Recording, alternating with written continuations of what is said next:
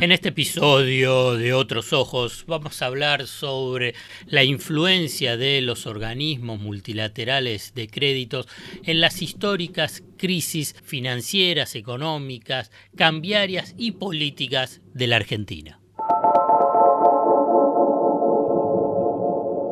¿Cómo saber si la información económica te oculta lo importante? ¿Qué es lo relevante y qué es lo accesorio? ¿Qué hay debajo de una superficie en la que solo se ven dudas, miedos e incertidumbres? El desafío es entender para no confundir, descubrir para no engañar. En definitiva, mirar de otra manera lo importante de cada día, acerca de lo que sucede en el fascinante mundo de la economía política. La invitación es que te arrojes sin prejuicios a escuchar otros ojos, otros ojos, otros ojos puede ser que así la venda que oscurece se empiece a aflojar. La intervención de los organismos financieros internacionales, podemos decir, para precisarlo, Fondo Monetario Internacional, Banco Mundial y Banco Interamericano de Desarrollo, han tenido y siguen teniendo una influencia muy, muy relevante en la dinámica económica, política, social y también financiera y cambiaria. ¿Esto por qué? Porque la Argentina, históricamente, salvo en cortos periodos de su historia reciente, ha mantenido niveles de endeudamiento elevados y relaciones con estos organismos multilaterales de crédito, generando un vínculo de, en unos casos de sometimiento, en otros casos de condicionamiento y en muy pocos de cooperación. Por ejemplo, simplemente con el Fondo Monetario Internacional, de 65 años transcurridos desde el ingreso al organismo en 1956, ya casi diríamos 66 años, Argentina estuvo bajo acuerdos en 42 años. Obviamente que ha tenido una intervención y una historia muy traumática del Fondo Monetario Internacional en relación a la Argentina. Pero quiero detenerme en un aspecto muy importante que hace a la intervención de estos organismos financieros internacionales son un factor de estabilidad o de inestabilidad o se transforman en actores relevantes de posteriores crisis devastadoras. Inicialmente cuando una economía periférica como la Argentina está muy endeudada en dólares y tiene problemas para refinanciar ese endeudamiento en el mercado internacional de crédito, o sea, para tratar de evitar un default y por consiguiente necesita dólares, aparecen los organismos financieros internacionales, o sea, inicialmente aparecen como salvavidas, bomberos para tratar de frenar el incendio cambiario. Pero ¿qué es lo que sucede a medida que va avanzando esta relación con eh, el fondo, con el Banco Mundial o con el BID?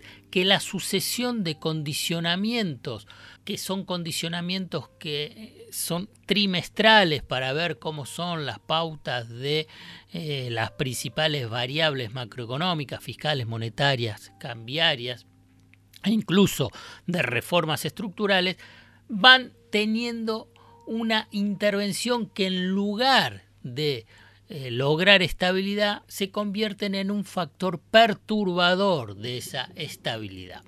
Y por consiguiente, esos desembolsos que tienen que realizar de esos créditos que inicialmente aparecieron como agua para atender el incendio cambiario, pero como esos desembolsos no son inmediatos, sino que son a medidas que se van cumpliendo o no las, metas establecidas en el programa con estos organismos, entonces se convierten en un factor de inestabilidad, porque si no se produce ese desembolso, Recordemos que ya el mercado internacional de crédito está cerrado y por eso la economía argentina fue a abrazarse a esos organismos multilaterales. Repito, si no se produce ese desembolso, ahí es donde la economía cae en el abismo.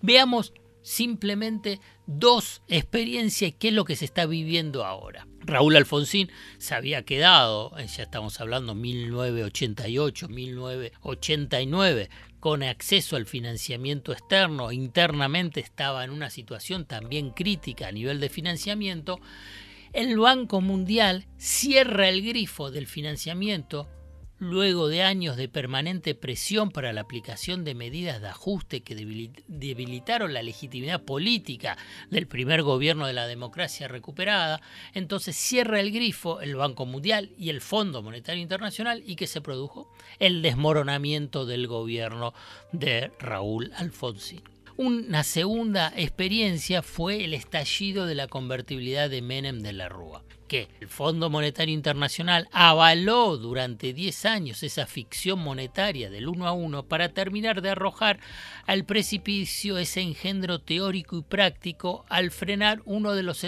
desembolsos del denominado blindaje financiero y anunciado con bombos y platillos por el entonces presidente Fernando de la Rúa.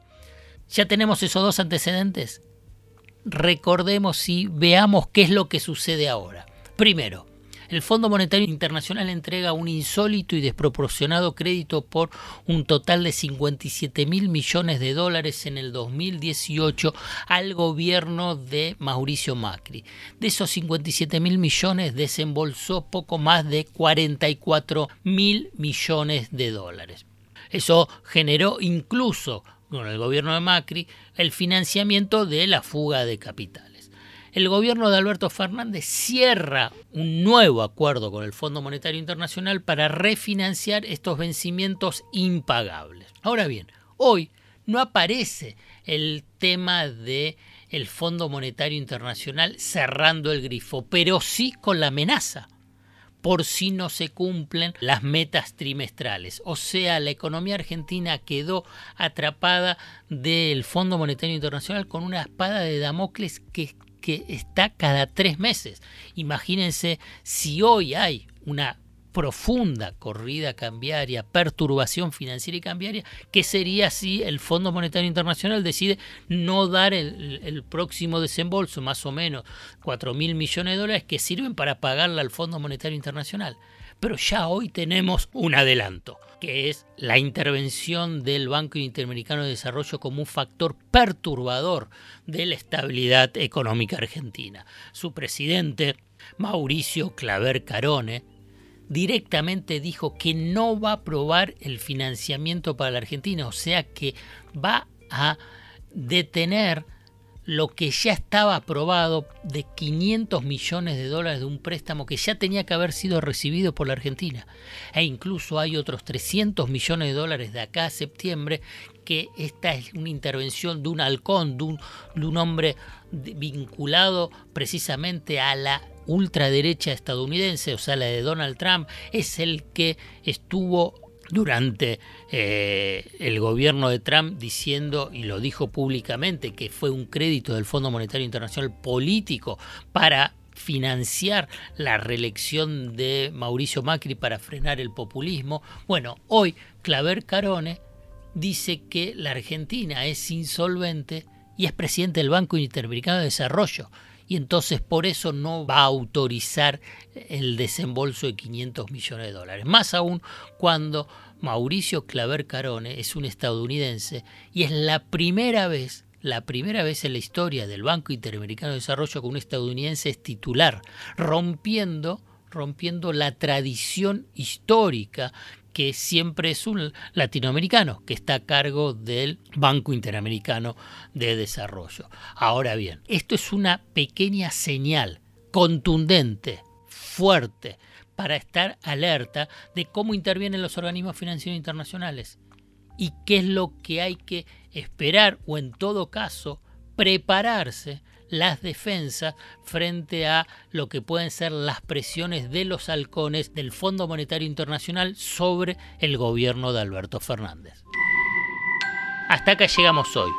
Otros Ojos te propone escuchar algo diferente para entender algo diferente del torbellino de noticias diarias que nos atraviesa en el mundo de la economía política. Hasta el próximo episodio. Acá estoy. Acá vas a sacar tu primera clave. ¡Es acá! Acá nos convertimos en héroes. Acá. Acá va. Es acá, ¿eh? Acá, acá. Acá está.